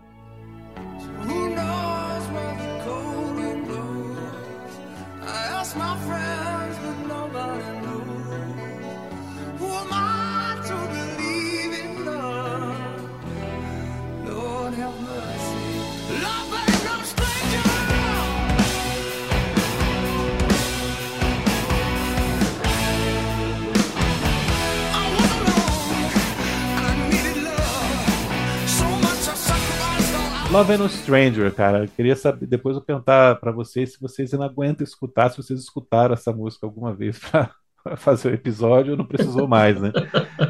É, putz, não tem nem o que dizer dessa música, né? Mas assim, vamos combinar, cara. É, por mais batida que ela seja hoje em dia, por mais que ninguém aguente escutar, ouvindo com, com ouvido assim de distanciamento para poder pegar os detalhes, é uma faixa muito bem construída, cara. É um pop perfeito, assim, no sentido de que cada detalhe que foi colocado com muito capricho, cara. É um trabalho realmente de ourives, de ficar mexendo em cada trechinho. Ela não é uma música que estourou porque tem só um refrão grudento, só um riff de guitarra muito bom, cara. Cada trechinho dela aqui foi muito bem construído. É, esse começo mais lento, depois o jeito que ela explode, as quedas que tem para depois voltar. Cara, eu fiquei prestando atenção, voltando assim para escutar um pedaço que o Coverdale canta depois que tá voltando assim, que tem uma, tem o solo, ele volta a cantar Aham. que é o pedaço que ele canta, a única vez que ele canta Lord Have Mercy, Hum, que aí depois quando ele canta Love and No Strangers, ele canta completamente diferente, cara, ele dá uma esticada assim, que passa um peso dramático, não sei se vocês já repararam nisso, que é muito bonito, cara. É que ele tá cantando todos os refrões da mesma maneira, mas aí nesse que, que é na volta, né, que ele fala Lord Have Mercy, depois ele dá, putz, presta atenção depois se vocês não viram isso. Muito legal. legal. E são, são pequenos detalhes, você vê que a música foi construída com todo o capricho ali, com toda a sabedoria. Então, por isso que ela é o tamanho que tem, por- porque realmente merece, cara. É, não, eu concordo plenamente. Aqui, o pessoal que não, não viveu aqui os anos 80, eu vou destacar de novo essa questão da propaganda de cigarro, porque é, especialmente os cigarros Hollywood, né, que patrocinaram o Hollywood Rock, né, que foi um festival famoso aqui, enfim. Era muito comum é, cigarro patrocinar festival de música, né? O Free Jazz Free Jazz. Festival não é porque era de bandas de free jazz, é porque a marca de cigarro era free, né? Então, enfim, essas propagandas eram incríveis, né, cara? Eram super produções, é, os caras fazendo esportes radicais, escalada e, e vela e não sei o quê, e sempre com uma super música tocando, né? Fosse Heart, fosse White Snake, né? O que vocês vão lembrar de outras aí com certeza. E no final o cara acendia um cigarro, quer dizer, você é, praticava um esporte radical e, logicamente, acendia um cigarro depois. Se hoje isso soa extraterrestre, para nós era fantástico, né? Quer dizer, poxa, que pessoa radical, que pessoa, né? Esse cara deve, né, conquistar todas as gatinhas da rua dele e da rua de baixo, né? Porque tem a música, o visual e, o- e o som envolvido. Eu acho que não tem música, de, porque eu me lembro dessas propagandas da Hollywood, eu não me lembro de música que casasse, em- embora Looks Could Kill do Hard fosse uma música maravilhosa, mas Love No Strange era, você ficava esperando a propaganda, né, cara? Isso é um negócio muito legal, né? Tava os pais vendo novela, você ficava ali esperando, porque se passasse você não visse, você não via mais. E depois de um certo tempo a propaganda sumia. Né? Então, Love No Stranger tem essa, essa coisa muito ligada à nossa infância, né? Nossa, nosso começo da adolescência, quando havia esse ideal, assim, de ser um dia um esportista radical e de repente fumar também, escutar o rock and roll, enfim. Né? Então, essa música é maravilhosa, é talvez a melhor música do disco. Eu ouço ainda hoje, feliz da vida, adoro a versão acústica do Starkers em Tóquio, já gravei ela uma vez em estúdio. Mandar um abraço para meu amigo guitarrista Giovanni Faraco, que participou da gravação. É, ficou até bonitinho, ficou até bacana, tá guardado debaixo de sete chaves. Mas é uma coisa curiosa, né? Ela foi lançada como single nos Estados Unidos, cara. Ela pegou apenas o 33º lugar. Tu vê, ela pegou é, quadragé... ela foi mal, ela pegou 44º na Inglaterra e 33º nos Estados Unidos. Mas foi a primeira música da banda que ranqueou nos Estados Unidos. É... Love No Stranger virou uma porta de entrada. Vamos lá, agora, agora senta que lá vem história. Na verdade, também tem essa questão do comercial do Hollywood, o sucesso, mas a gente não pode esquecer que o cover dele também foi convidado a gravar aqui no Brasil, na época do Rock in Rio, ele gravou no último dia de estadia dele aqui pro, no Rio de Janeiro, e ele gravou uma, uma letra que ele compôs no hotel, junto com músicos do Roupa Nova, que eles fizeram um, um jingle para uma música para o comercial do Hollywood, que tem, inclusive, no, no YouTube, se você procurar, vai estar lá com uma letra que ele escreveu, uma letra bem curtinha, que ele escreveu, na verdade, sobre a relação que ele estava tendo ali com os brasileiros. Era um pedacinho de, um- de uma música assim do tipo do sentimento que ele estava sentindo de, não ó, sabia. é, eu tô, tô indo, mas vocês vão eu vou lembrar sempre de vocês, vocês vão se lembrar sempre de mim, aquela coisa toda. E eu achei bem legal que no final o cover dele no clipe fala o sucesso, aquela voz dele assim, Cara, não me sabe? lembro disso, cara. Não me lembrava Vai no disso. YouTube, depois tu procura, tem ali, cara. Tem lá o. Ele, ele gravou com músicos do Roupa Nova, na Que verdade. legal. Cara, agora sobre a faixa em si, eu acho que eu não cometeria nenhum pecado, e se eu for dizer aqui que Love and Stranger é o grande hit absoluto do Slide In. E eu acho que se você gosta de Whitesnake, está acostumado ao som da banda, acho que leva três segundos no máximo para você identificar a música quando ela começa a ser tocada, porque ela é muito conhecida, é muito popular. Mas assim, eu acho que a gente tem aqui, cara, uma música maravilhosa, forte, ótimos riffs, Uh, David Coverdale entregando uma puta interpretação. Eu acho que tem que ser uma pessoa muito mal-humorada para ignorar a força que essa canção tem. Eu, Verdade. quando o Felipe diz que ela, que ela é enjoativa, que ela já tá batida, eu, eu entendo e completamente, porque esse também é um sentimento que eu tenho diante de vários clássicos, né, do, do rock, né? Porra, tem músicas que a gente não aguenta mais ouvir, sabe? Acho que ninguém consegue mais ouvir Steppenwolf, Born to Be Wild, por exemplo, né? Então, assim, porra, mas Sem o negócio dúvida. é bom, cara. Tipo assim, ah, quem é que consegue ouvir ainda Money do Pink Floyd do mesmo jeito? Another Brick on the Wall Part 2, porra, sabe? Então, assim, e aí a lista é longa, mas eu acho que quando faz esse exercício que o Felipe fez, quando Sim.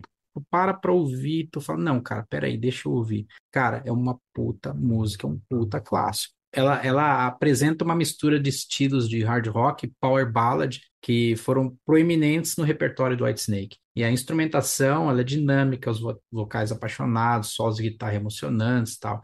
Ela tem um impacto emocional muito grande. E sobre a letra dela, como eu não posso deixar de falar, né? Na sua essência, ela explora o tema universal da capacidade do amor de curar e ferir. Ela, a letra dela, ela transmite o desejo de intimidade emocional e os riscos inerentes envolvidos na abertura ao amor. A música, ela apresenta o amor como uma força que pode fazer a pessoa se sentir viva e contente, mas também pode deixar cicatrizes quando acaba. Então, ela enfatiza a noção de que o amor nunca é um estranho, pois é algo que ansiamos e vivenciamos ao longo de nossas vidas. Na edição Ultimate do disco, aquele box lá que também já tem no streaming, né, todo mundo pode acessar. No disco 4 tem um áudio do Coverdale que ele introduz algumas faixas.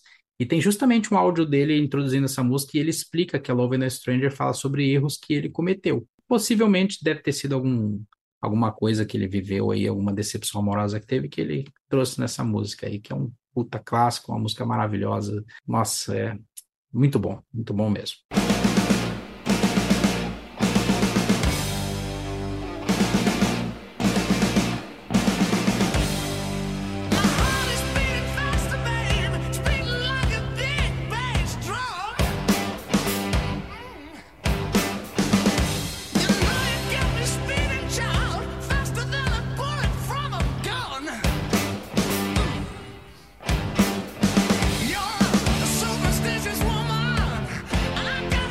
Primeira faixa do lado B, pô, nunca falei assim, cara.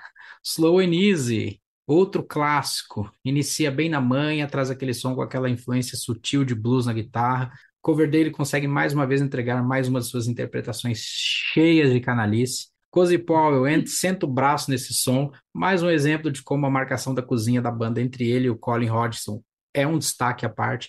Em algumas partes, principalmente no início do fim ali, criando aquela marcação Tararararam, tararararam, Uhum. Cara, eu gosto muito do refrão dessa música, swingado, com aqueles backings e o som de palmas batendo, solo de guitarra preciso, encaixa perfeitamente na música.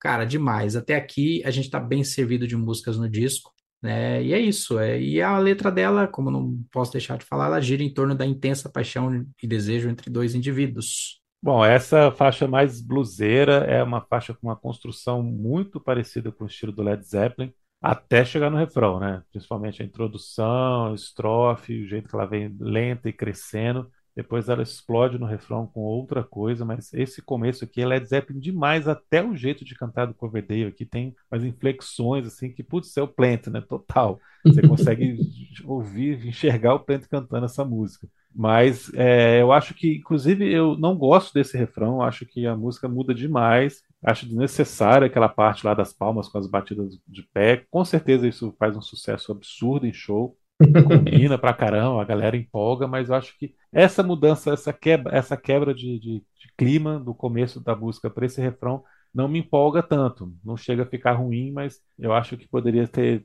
eles poderiam ter escolhido um outro destino aqui para essa música para chegar nesse refrão aqui. Mas é muito legal essa construção mais suja aqui, bem bluseira mesmo, o jeito que, que, que ele está cantando, o jeito que a música é sendo conduzida, é excelente, cara. Mas o, o refrão realmente é o ponto baixo da música, por incrível que pareça. Ô, Felipe.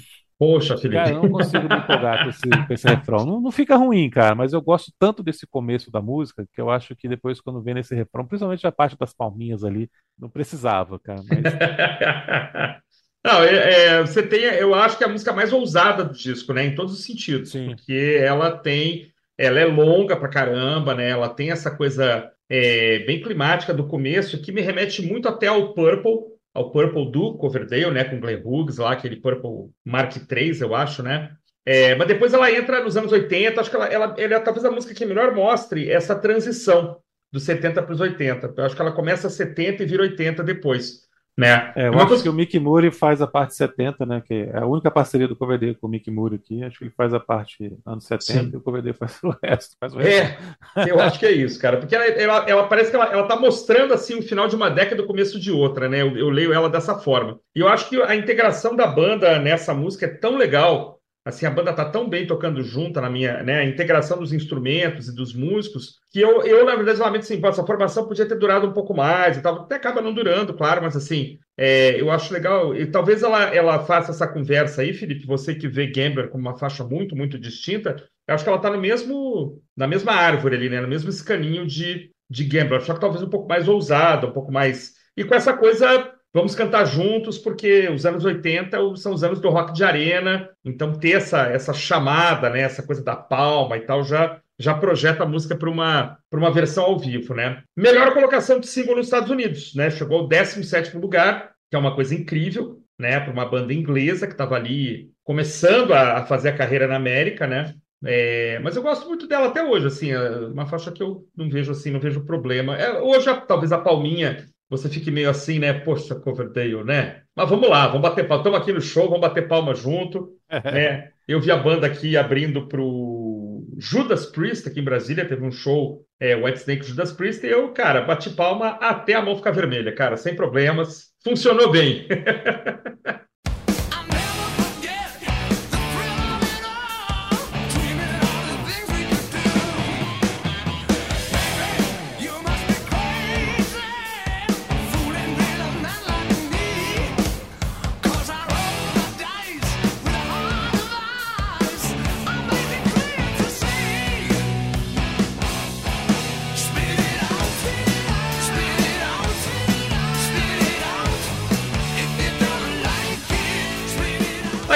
Aí a fórmula volta, né? Na bagaceira. E a bagaceira, Spirit Out, cara, eu, eu quero ver o William salvar.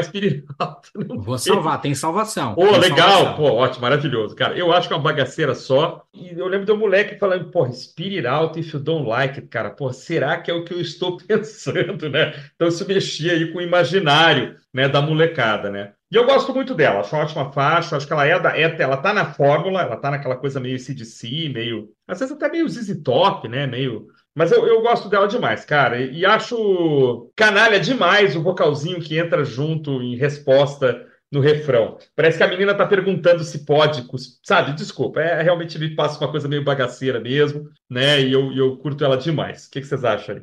Bom, é isso, cara. É bagaceira demais. É, é música.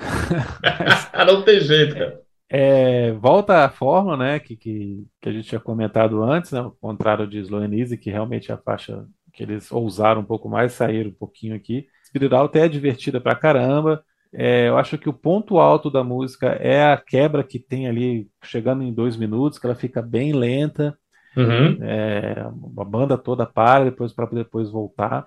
Cara, mas aqui, cara, eu sei que o William vai dar uma interpretação super bonita para a letra, mas o refrão é a mesma coisa que a gente está falando de Sliding. Quando chega no refrão, cara, e você vai ficar repetindo Spirit Out, Spirit Out, If You Don't Like não tem como você pensar em outra coisa, cara. É impossível. Não tem como. Ele, poderia, ele pode cantar o que quiser antes, mas nesse refrão você só vai conseguir pensar nisso. É, mas ela acaba sendo muito divertida por causa disso e com esse ótimo interlúdio aqui no meio, é que fica bem lentinho, depois volta, o, o Coverdale canta de outro jeito e volta com a bateria bate- marcando junto enquanto ele está falando, né? If You Don't Like It, que não tem como você não estar cantando junto nessa hora.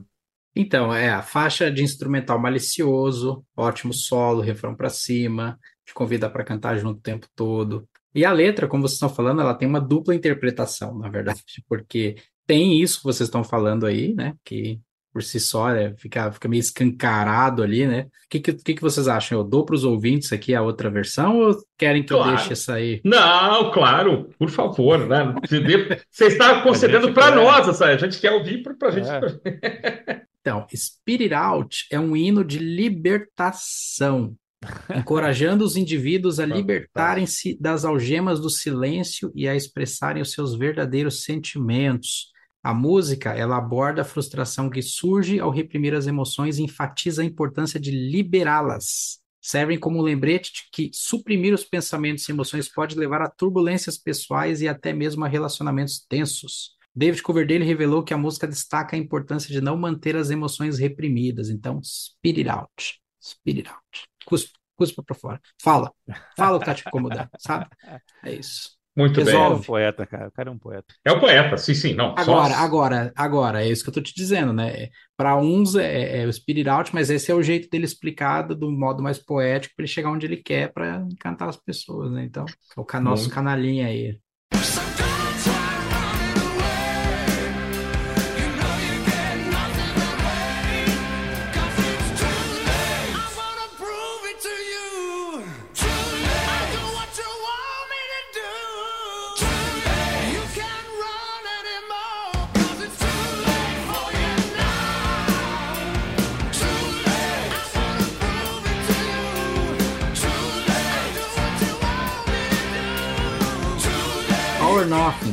O que dizer de uma música que começa com uma letra dessas? Abre aspas. Hoje à noite é a noite. Para sair do frio. Eu esperei muito, muito tempo. Eu estou perdendo o controle. Tudo ou nada. Isso é o que eu quero de você. Eu quero dar tudo que eu tenho. Agora é o que você vai fazer. Fecha aspas. Me parece que o cara que estava sedento por amor na próxima faixa que vai vir aí, em Hungry for Love, ele finalmente conseguiu seu objetivo em or Nothing. Viu como até no Whitesnake as letras podem se interligar? E, então, aqui o, o cover dele, mais uma de suas canalices, né, que ele caprichou. E o que é esse sonzão que o John Lord nos entrega ali a partir dos 2 minutos e 10 de música? Cara, o instrumental é um destaque à parte, mais um daqueles refrãos pegajosos, música boa, mais uma das mal, ma- mas é aquela coisa, é uma música mal intencionada, né, da a, a letra ali. Se você entende o que eu tô falando, essa aí não tem dupla interpretação, né? Essa aí ela é o que ela é mesmo, é, é música bem nosso e C. Luizo Coverdale aí de Canalice. Próximo. Cara, eu gosto muito, cara. Eu vou, assinar embaixo. Ela tem a cara da banda, tem a fórmula, né? Refrão a lá Hollywood é o sucesso mesmo. Eu- realmente ele tá cantando. é- Essa forma dele de cantar, pra mim, é, o é o que melhor é, combina com a voz dele. Né? Às vezes melhor até que algumas coisas que ele fez no Purple, com perdão aqui dos, dos fãs de Purple, mas tem algumas coisas aqui mais tem que parece que são o, o tom mais adequado, né? Ele não tá. E lembrar que no Purple, às vezes, ele estava disputando ali um pouco espaço com o Glenn Hughes, né? Então os dois um pouco que exageravam demais, assim, me parece, sobretudo ao vivo. E aqui ele achou a medida, né? É, E o solo, cara, baixou o Purple no. John Lord entrou numa cápsula do tempo, desceu lá em 72 e faz um solo totalmente Purple, né? Maravilhoso. E, e- e de- como o William falou lá no comecinho, é, deixa a marca. Se não tinha deixado a marca ainda, mas é, é, a gente acha que já tinha. Aqui ele pisa com os dois pés e fala: Cara, eu sou o John Lord, cara, eu sou o fucking John Lord, cara, nunca duvide disso, né? Um grande cara, um grande instrumentista que a gente acha que morreu cedo demais, embora já não fosse nenhum gurizinho, né? É a melhor faixa do disco, cara. Olha aí, cara, que legal. Power melhor faixa do disco. Eu acho demais. Gosto desse começo pesado, do riffzão aqui. Gosto dessa ponte com refrão muito bem construída, muito empolgante. E é bom que é o refrão que não tem o nome da música, que é ótimo, né? Uhum. Costuma acontecer ao longo do disco. O Warren Off está nas estrofes, não está no refrão, então é bem legal. Bom, o solo, vocês já falaram, maravilhoso, né? O teclado ali, Hammond do 72 mesmo, demais. E depois desse solo, quando volta, né, a bateria junto com o Coverdale mais uma vez bem marcada ali, não tem como você ficar parado de novo, né? Muito empolgante. Cara, funciona tudo perfeitamente aqui. É a música que mais fiquei voltando para escutar de novo Que legal. últimos dias. É, junto com, com Standing in the Shadow foram as duas preferidas ali, disputando cabeça a cabeça a minha melhor do álbum, na minha opinião, na minha opinião, mas hoje eu cravo Our Nothing como a, Que legal, a mais legal do disco, cara.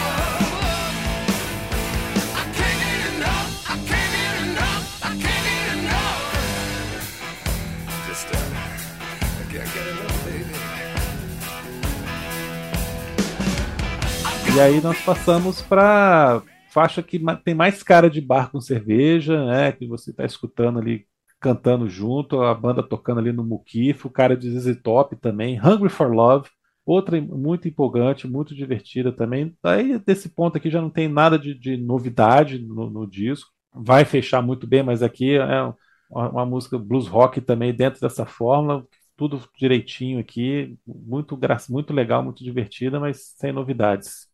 É, então, o rockão básico, mais uma das letras canalhas que só o cover dele consegue cantar, com esse jeito tão característico dele. Ponto alto dessa canção acaba sendo o mesmo refrão, que é repetido diversas vezes. O ouvinte mais atento vai pegar umas paradas do John Lord bem interessantes nessa música, como por exemplo aos 1 minuto e 49 de duração, sutil, mais marcante, seguido de um baita solo de guitarra, aquele slide guitar bem basicão. E a letra é bem ao ponto, título autoexplicativo, fala de um cara que tá sedento por amor, tá na seca, coitado, tá cheio de amor para dar e tal. É o, o cara lá que conseguiu faturar em Hour Nothing lá, a música que o, que o Felipe gosta tanto. É isso. Cara, Hunger for Love pra mim é a música 9.9. Incrível, não, não é, não, não tem- é muito divertida e tal, mas eu acho que talvez seja a menos, a menos brilhante. É, tem isso aí, esse DC, meio ZZ Top, enfim, muito divertida. De novo, o John Lord brilhando, né, cara, nos teclados ali, é, trazendo uma coisa bem, bem vintage, né, as guitarras entrando logo depois, muito legal. De novo, tem aquela formulinha, a música para um pouco para botar a galera para cantar no meio do show e tal, só não tem palminha agora, né, Felipe? Mas tem a, aquela fórmula, né? Então, uma ótima faixa, mas assim, não é, não é 10 para mim, ela é, ela é a menos, é a 9.9. É. O que já não acontece com Guilty of Love, né, cara?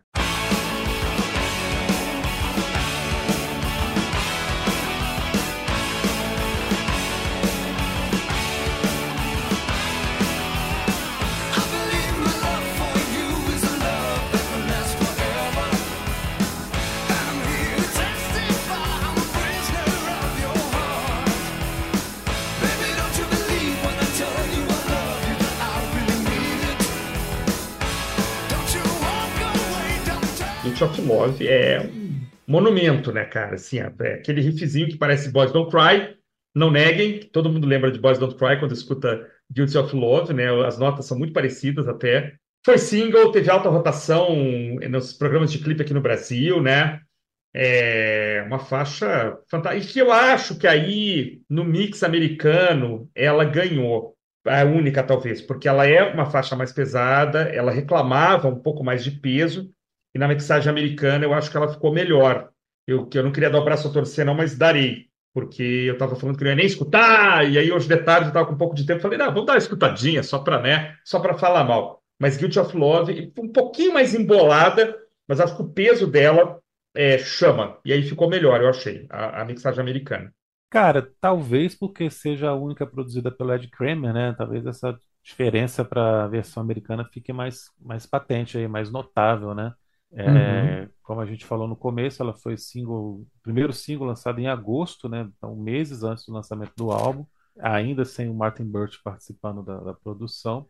E é isso, cara, é bombástica, é empolgante, é faixa mais curta do, do álbum, então tem muito. O clima dela pede também que ela seja mais rapidinha, né? Se resolva de uma forma mais, mais acelerada mesmo. Faria muito sentido aquelas esticadas todas, aquelas quebras que a gente citou aqui, que as outras músicas todas têm. Né? Ela tem essa estrutura meio punk rock nesse sentido, né? De começo Uhum. e fim, assim, pronto, e, e foi né, meio Ramones, assim, dá pra gente brincar. Não musicalmente, né? Mas essa estrutura de canção aqui, mais pop mesmo, né? De formatinho dela.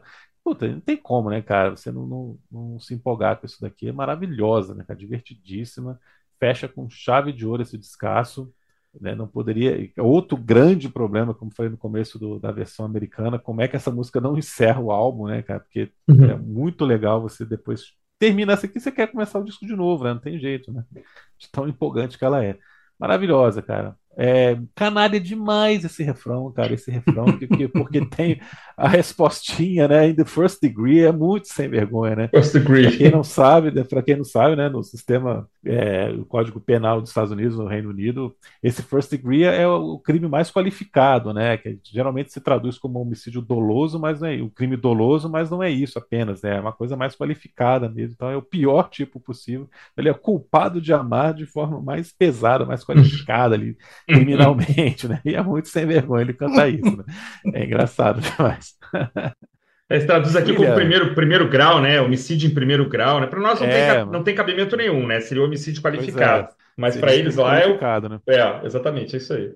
Cara, é, então, ela foi lançada realmente em agosto de 83, no dia 20 de agosto, que, que aliás ela foi lançada no mesmo dia da apresentação deles no Monsters de Donington Park, que eles fecharam. Cara, então eu acho que esse é um outro clássico do álbum. E foi a segunda música desse disco que eu ouvi na vida. né? Foi a minha segunda música do Whitesnake. A primeira música que eu ouvi foi Loving a Stranger, depois foi essa. Uhum. É, essa eu Ah, conhecia também já. É, Não então. lembro da onde. Tocou muito aqui. Tocou bastante. Refrão fácil de assimilar, instrumental direto, melódico, viciante, música festeira, vai espantar mau humor, cantar com os amigos numa festa, dirigindo por aí e tal. E a letra é aquela coisa que vocês disseram, né? Aquilo ali, é o cara declarando amor por alguém, dá a entender que se considera culpado, pois certamente outra pessoa a quem ele se declara não acredita nele, o que o faz se sentir culpado. É o título da música, ele assume a culpa, culpado de amor em primeira instância. E é isso, acho que É. encerramos esse Então, só, mas só antes, então, só antes de falar da- do- de números e tal, o- a minha fita cassete aqui tem uma faixa a mais, que, era uma, que é uma, que é um negócio- Oh. só uma historinha rápida, uma história engraçada. É, quando terminava Guilty of Love, eu rebobinava. A fita a gente tinha que rebobinar é, ou avançar para poder ter o começo do outro lado. Aí uma vez eu deixei rodando e começou, a minha versão aqui tem Need Your Love So Bad, é, que é, um, que é uma, uma faixa que é só o teclado, só o Lorde e o Coverdale cantando, que é um cover dos anos 50. Aí depois eu fui pesquisar que ela saiu em fitas cassete na, na Austrália, na Nova Zelândia, na França. E ela tem versões do Fleetwood Mac, tem versões do Gary Moore, e é de um cara chamado Little Willie John. Aí eu fui pesquisar, né, hoje para conversar com vocês aqui. Ele gravou assim com menos de 20 anos de idade essa faixa, um cara dos anos 50, que se envolveu com altas confusões com a lei, acabou preso, morreu na penitenciária com 30 anos de idade. Tá, Parei para escutar a versão dele, escutei a versão do Gary Moore, escutei a versão do Fleetwood Mac, vou dizer a vocês, John Lodge nos teclados e o Coverdale cantando é a melhor versão possível. O Coverdale se entrega ali de uma forma muito, muito bacana, muito pungente e dá um banho, na minha opinião, nas demais versões. Aqui fica o convite a vocês e aos, e aos amigos que estão nos ouvindo para escutarem Your Love So Bad. Para mim não tem comparação. Vocês conhecem? Vocês ouviram essa vez? Vocês conseguiram escutar Your Love So Bad? Sim, sim, sim.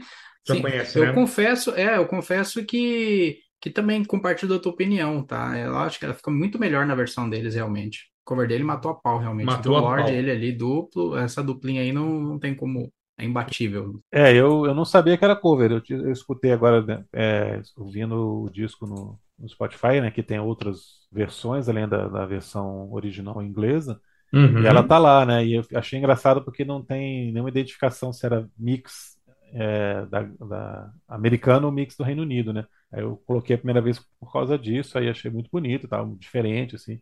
Uhum. Aí depois eu fui ver que realmente era uma, uma faixa bônus que tinha saído no Japão.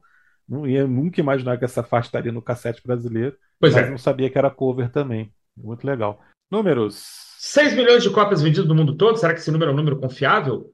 Ah, acho que sim, cara. É, né? Uhum. Sim, sim. Mas mesmo na- que seja, mesmo que seja seis por causa do, do disco de 87, depois que puxou né, para vender mais umas três ali. Ah, certamente. Não, você sabe que quando saiu o disco de 87, o Slide voltou para as paradas, né? Ele tinha saído das É, paradas. exatamente. Mas o de 87 puxou de volta o, o É, ele não tem altas posições, né, Felipe? Assim, você pegar é ali na Europa, eu, ali. eu acho, eu acho que essa entrada nos Estados Unidos aqui tá de respeito, cara. Sim, não, sem dúvida, sem dúvida. Tô contigo. Mas não é um, não é topo das paradas em lugar nenhum, eu acho, né? Sei lá, eu vi aqui quarto lugar na Finlândia, nono na Inglaterra. É, aí a versão de 2019 pegou um primeiro lugar na Inglaterra em 2019, na parada de rock e metal. É. Mas assim, É, mas tem. vamos lembrar é, o Come and Get It, que foi o- a melhor posição no Reino Unido acabou sendo a melhor posição da carreira da banda. né? Sim, o Come and sim. Get. Sim. É, era uma outra banda, né? Era uma banda de blues rock, é um disco de 81, ainda está numa transição. Eu acho que o Slide In, por essa mudança de sonoridade aqui, o público inglês né, foi pego de surpresa ali, mas uma posição muito boa e o, objetivo foi alcançado, né? Entrou no mercado americano, 40 posição, top 40 já é uma posição de respeito para o mercado americano, sim, para uma banda que era praticamente novata, né, para o mercado americano. Podemos Sim. falar que é uma banda novata, né, William? Para os americanos, né? Ah, E para os sim. brasileiros. né? Sim. Sim, sim, claro. Concordo. Pegou platina no, no- nos Estados Unidos. Sim. Platina dupla nos Estados Unidos. Então,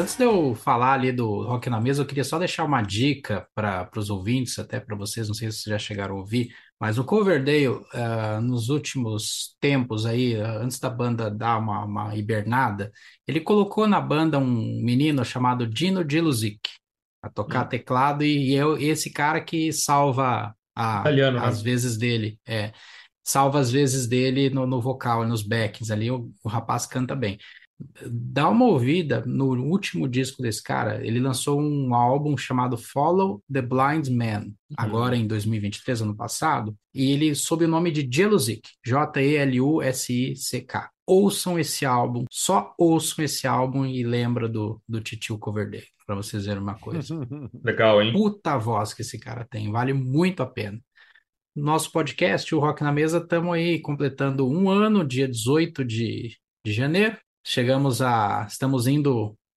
Temos já atualmente 52 episódios no momento que a gente está tá gravando esse, esse clássico aqui.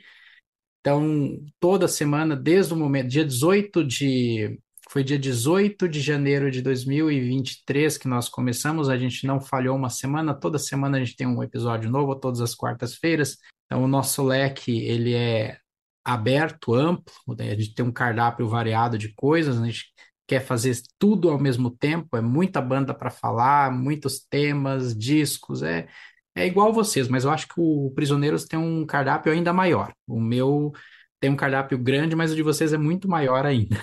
Ah, você É, chega lá, cara. Tranquilo. Mas- A gente já teve no episódio 50, episódios. também. É. É. Não, eu não digo pela quantidade, pela variedade, que vocês têm Não, mas alguns é, uma temas ali, tá algumas coisas que. Uma coisa tá Mas uma hora a gente vai acabar falando de algo. Mas é uma, uma Com baita certeza. entrega. Temos uma equipe excelente. O Carlos está comigo, a Renata, a Liz. A gente se esforça bastante para entregar um episódio novo toda semana. É, é muito estudo, muita, muita entrega. É, a gente abdica de um, um tempo aí das nossas famílias e nossas atividades, às vezes, né? Vocês sabem como é que é para poder manter essa, manter essa frequência e tem sido ótimo para nós. É, é ótimo fa- fazer esses temas aqui, aprender, fazer pesquisa. Aliás, eu quero deixar aqui, eu gosto de citar as fontes, né? Normalmente, quando eu, quando eu faço, faço minhas pesquisas, eu gosto sempre de, de, de falar. Eu vou indicar um site para vocês que onde eu busquei muitas informações das letras que eu analisei desse álbum aqui, por exemplo, que é um Hum. site chamado oldtimemusic.com. Ah, legal. Então, ele é um site que ele é para escritores, pessoas que gostam de interpretar letras de música, por exemplo. Então tem lá Best Songs, uma, uma versão que eles elencam as melhores músicas de várias bandas, então, e é justamente isso, fazendo essa análise é, das músicas. Foi de lá que eu busquei muitas das referências aí e completei com outras que eu peguei aqui também no, no ouvindo o disco e tudo mais. Então é isso, meus amigos. Estamos encerrando mais um episódio do Seu Prisioneiros do Rock. Hoje tivemos a, a presença sempre querida do nosso amigo William, do Rock na Mesa. Falamos sobre um clássico do hard rock mundial, It In, disco do, do grupo Whitesnake. Acho que dissecamos aqui o, o disco de ponta a ponta, de norte a sul, leste a oeste, como a gente costuma fazer. É, e vamos seguir. Sábado que vem a gente vai estar com uma outra pauta, um assunto que não falta. Né? E você siga aqui o Prisioneiro, siga também o Prisioneiros é, lá no Instagram, né? E nós também estamos é, contribuindo para o site coletivo viraudisco.com.br, sempre também com matérias, com resenhas ali um pouco mais robustas, um pouco maiores, né? Com nossos amigos aí, colaboradores, ah, que também escrevem, né, pelo menos uma vez por semana, e você tem uma certa constância ali no virodisco.com.br. Felipe, meu amigo, muito obrigado mais uma vez. Seguimos aí, né, com, com muita coisa pela frente. Os nossos ouvintes mal podem esperar, né? Tiveram hoje a, a alegria de ver o Felipe falando de hard rock, que é uma É. coisa meio rara, né? Vão me ver falando também de coisa que, que eu não estou um pouco fora da minha zona de conforto. E William, contamos sempre com você, cara. Quando a gente precisar, vamos chamá-lo e, e- e contamos com a sua, com a sua participação. Eu agradeço demais, muito obrigado. E mais uma vez foi um prazer. Estou sempre à disposição de vocês. Fiquem à vontade. Vai ter volta. Agora vocês voltam lá para nossa casa também para participar de outros temas. E é isso aí. Vamos seguir aí nessa parceria e deixo também um, um abraço aos queridos ouvintes aí do Prisioneiros. Muito feliz Maravilha. de estar aqui com vocês. Maravilha, William. William, muito obrigado, cara. Prazerzaço contar com você aqui mais uma vez. Próximo, ah, outras oportunidades virão com certeza e a gente também está à disposição para participar do Rock na Mesa quando você quiser, né? Você já fez o convite aí, a gente vai estar lá em breve. Valeu demais. Christian, prazerzaço também estar na sua companhia, como sempre, cara, nos últimos 20 anos. Tamo junto, cara. E- Não, não cansei ainda. pois é. E semana que vem a gente está de volta com mais um episódio aqui no Prisioneiros do Rock.